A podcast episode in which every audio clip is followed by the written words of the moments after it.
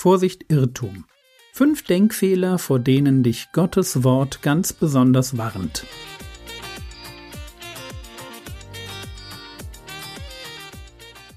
Theologie, die dich im Glauben wachsen lässt, nachfolge praktisch dein geistlicher Impuls für den Tag. Mein Name ist Jürgen Fischer und heute reden wir über faule Bäume und gute Frucht. Irrt euch nicht.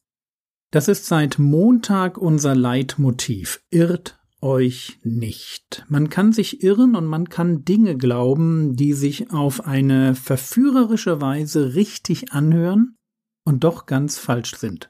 Es gibt Lügen, die eine besondere Macht haben, unser Herz zu betören. Zwei Lügen kennen wir schon, heute geht es um eine dritte, von der ich denke, dass sie unter Christen kaum noch als Lüge wahrgenommen wird, weil es modern ist, Glauben an Gott und Leben wie Gott als zwei Dinge zu sehen, die wenig miteinander zu tun haben.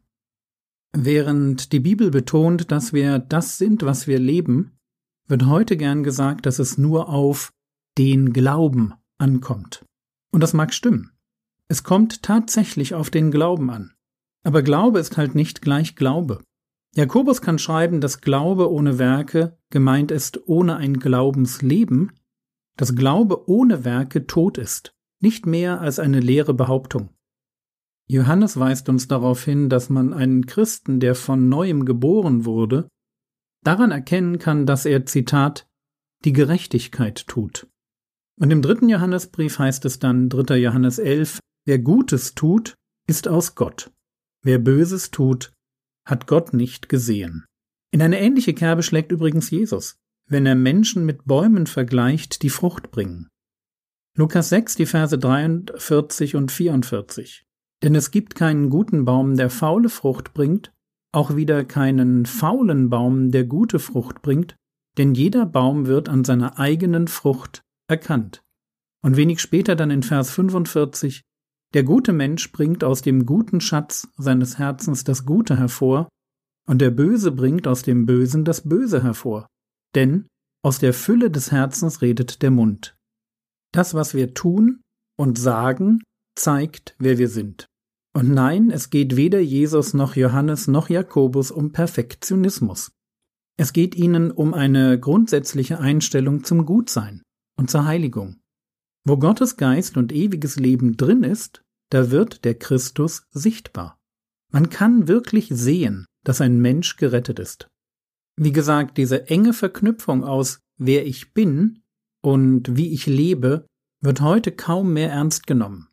Und so verwundert es nicht, dass sich Menschen heute Christen nennen und ernsthaft glauben, zum Reich Gottes dazuzugehören und ewiges Leben zu besitzen, obwohl sie in grober Sünde leben. Aber hören wir dazu Paulus. 1. Korinther 6, die Verse 9 und 10. Oder wisst ihr nicht, dass Ungerechte das Reich Gottes nicht erben werden? Irrt euch nicht. Weder Unzüchtige noch Götzendiener noch Ehebrecher noch Lustknaben noch Knabenschänder noch Diebe noch Habsüchtige noch Trunkenbolde noch Lästerer noch Räuber werden das Reich Gottes erben. Paulus schreibt hier an Christen, die einander betrügen und warnt sie. Irrt euch nicht. Was müssen sie richtig verstehen? Wo dürfen sie sich nicht irren? Bei der Frage, wie grobe Sünde und Errettung zusammengehören wenn es darum geht, das Reich Gottes zu erben, sprich ewiges Leben zu bekommen, dann spielt unser Verhalten eine ganz wichtige Rolle. Grobe Sünde schließt einen Menschen vom Reich Gottes aus. Auch dann, wenn er sich Christ nennt, eine Gemeinde besucht, vielleicht sogar Verantwortung in Gemeinde übernimmt. Wenn ich mich heute entscheiden würde, fremd zu gehen, meine Frau zu verlassen und mit meiner Freundin zusammenzuziehen, dann habe ich mit dieser Entscheidung, also mit der Entscheidung, als Unzüchtiger und Ehebrecher zu leben, ich habe auch mein Recht auf das Reich Gottes aufgegeben. Einfach deshalb, weil Ungerechte das Reich Gottes nicht erben werden. Irrt euch nicht. Und Achtung, es geht hier um einen Lebensstil. Nicht darum, dass ich mal sündige, meine Sünde bekenne und Gott bitte mir dabei zu helfen, anders zu werden. Gott steht auf der Seite derer, die sich nach einem reinen Herzen sehnen. Aber es gibt einfach auch die anderen. Epheser 5, die Verse 5 und 6. Denn dies sollt ihr wissen und erkennen, dass kein Unzüchtiger oder Unreiner oder Habsüchtiger, er ist ein Götzendiener, ein Erbteil hat in dem Reich Christi und Gottes. Niemand verführe euch mit leeren Worten, denn dieser Dinge wegen kommt der Zorn Gottes über die Söhne des Ungehorsams. Das ist die Begründung dafür, dass Paulus die Christen in Ephesus auffordert, darauf zu achten, worüber sie reden. Und wir sind wieder bei Jesus. Unser Reden verrät uns. Unsere Worte sind ein Spiegel unserer tiefsten Wünsche. Aus der Fülle des Herzens redet der Mund. Irrt euch nicht. Grobe Sünde und die Behauptung, ich bin Christ, ich bin Teil von Reich Gottes. Diese beiden Dinge passen nicht zusammen. Wenn ein Leben von Ungerechtigkeit geprägt ist, wenn ich mich auf grobe Sünde einlasse, wenn es mir egal ist, dass ich ganz offensichtlich gegen Gottes Gebote verstoße, dann stimmt ganz tief drin in mir etwas nicht. Man erkennt den Baum an seiner Frucht. Und wo die Frucht aus Ungerechtigkeit besteht, da sollte ich damit aufhören, mich als Christ zu bezeichnen. Tu es einfach nicht. Erspare dir selbst und anderen lange Ausführungen dazu, wie es sein kann, dass ein Christ doch irgendwie auch, nehmen wir mal nochmal mein fiktives Beispiel, aus einer Ehe ausbrechen und fremdgehen kann, dass Gott doch irgendwie für deine Situation Verständnis hat oder noch grotesker, dass Gott dir irgendwie gezeigt hat, dass es richtig ist, was du tust und dass die Gebote der Bibel gar nicht so deutlich sind, wie immer gesagt wird. Spar dir das alles. Wenn du in grober Sünde lebst, werde ich aufhören, dich als Christ zu sehen. Warum? 1. Korinther 6. Irrt euch nicht. Ungerechte werden das Reich Gottes nicht erben.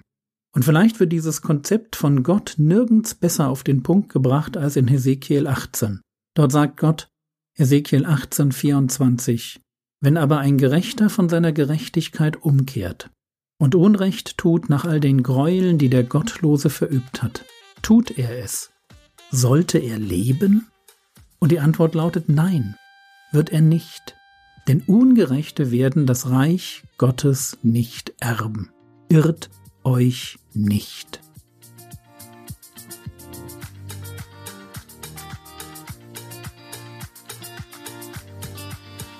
Was könntest du jetzt tun? Du könntest dir einen Apfelbaum vorstellen und darüber nachdenken, wie normal es ist, dass an einem Apfelbaum Äpfel hängen. Und dann denke darüber nach, dass es genauso normal ist, dass ein Christ Gerechtigkeit tut. Das war's für heute. Ab und zu findet eine Online-Bibelstunde über YouTube Livestream statt. Die Termine findest du in meiner App. Der Herr segne dich, erfahre seine Gnade und lebe in seinem Frieden. Amen.